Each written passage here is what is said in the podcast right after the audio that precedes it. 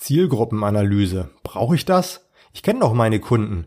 Ja, vielleicht, aber wir haben nicht mehr 1990, wo man als Unternehmen nur so über Anzeigen in der Zeitung oder im Fernsehen auf sich aufmerksam gemacht hat. Wenn du ernsthaft Content Marketing betreiben willst, solltest du dich schon etwas genauer mit deiner Zielgruppe beschäftigen. Und ich zeige dir heute, wie du das machst.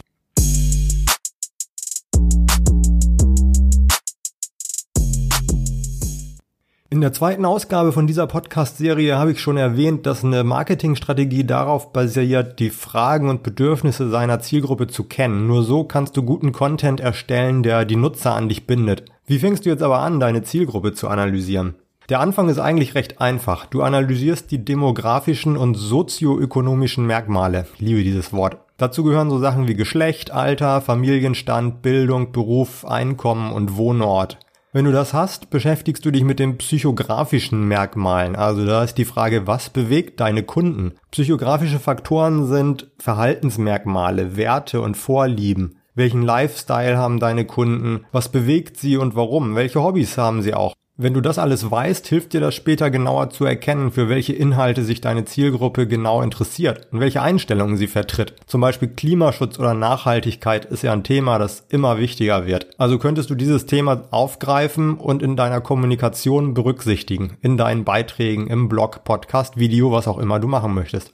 Die psychografischen Merkmale wirken sich auch auf das Kaufverhalten aus. Also wenn du Themen wie Nachhaltigkeit aufgreifst, kann das für Menschen ein Argument sein, deine Produkte zu kaufen.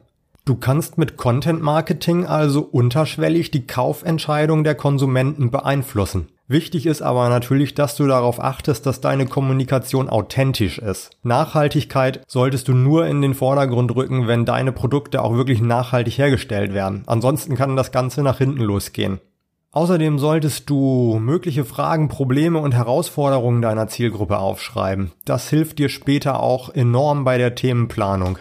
Ein weiterer wichtiger Aspekt bei der Zielgruppenanalyse ist, die Mediennutzung deiner Zielgruppe zu untersuchen. Also welche Medien nutzen deine potenziellen Kunden? Wo triffst du sie an? Wo kannst du sie ansprechen?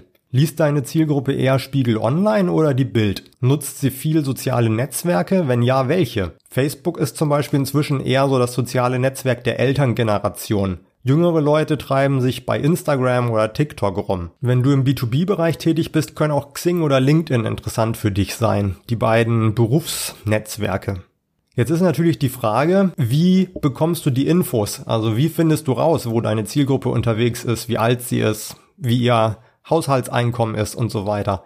Es ist gar nicht so falsch, aus der eigenen Erfahrung aufzuschreiben, was man schon weiß. Bei Angaben wie Alter, Geschlecht kann zum Beispiel auch Google Analytics helfen. Das hast du ja bestimmt auf deiner Website installiert und dann kannst du da solche demografischen Merkmale über deine Zielgruppe sehen. Außerdem, wenn du eine Facebook-Seite hast, kannst du da im Admin-Bereich auch in den Bereich Seiten-Insights gehen und bekommst da ebenfalls ja, Informationen wie Alter und Geschlecht und auch Wohnort, von wo die meisten Leute eben auf deine Facebook-Seite zugreifen. Ansonsten hilft eine Online-Recherche auf Seiten wie Statista. Da gibt's viele Statistiken zu allen möglichen Branchen und Zielgruppen. Oder wenn du ein bisschen mehr Aufwand betreiben möchtest und das ist wirklich empfehlenswert, dann kannst du auch eine Umfrage erstellen mit so Online-Tools wie SurveyMonkey oder onlineumfragen.com. Die sind so in den Grundfunktionen kostenlos und du kannst da eine ganze Menge über deine Zielgruppe rausfinden. Die detailliertesten Antworten bekommst du, wenn du Interviews führst, zum Beispiel mit bestehenden Kunden. Zum Schluss, wenn du all diese Daten hast, bildest du daraus Personas. Personas sind quasi ein Prototyp für deine Zielgruppe. In einer Persona fasst du dann all deine Erkenntnisse über deine Zielgruppe zusammen und entwirfst so eine fiktive Person, die dein Kunde sein könnte. Als Beispiel Christian, 35, Projektmanager in Berlin. Er verdient schon einigermaßen Geld und sucht jetzt, weil er durch Corona eben mehr im Homeoffice arbeitet, einen bequemeren Bürostuhl.